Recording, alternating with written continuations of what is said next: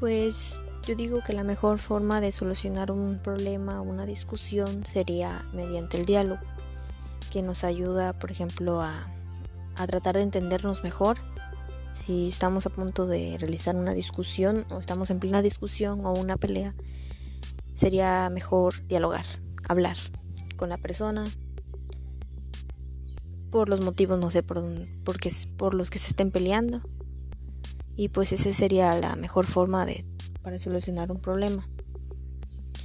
Y pues esto nos servirá ante la vida diaria o pues en nuestro camino para que seamos personas más pacíficas y pues ya tratando de de ir mejor solucionando nuestros problemas, ya no con discusiones ni peleas, porque de eso también se trata la madurez.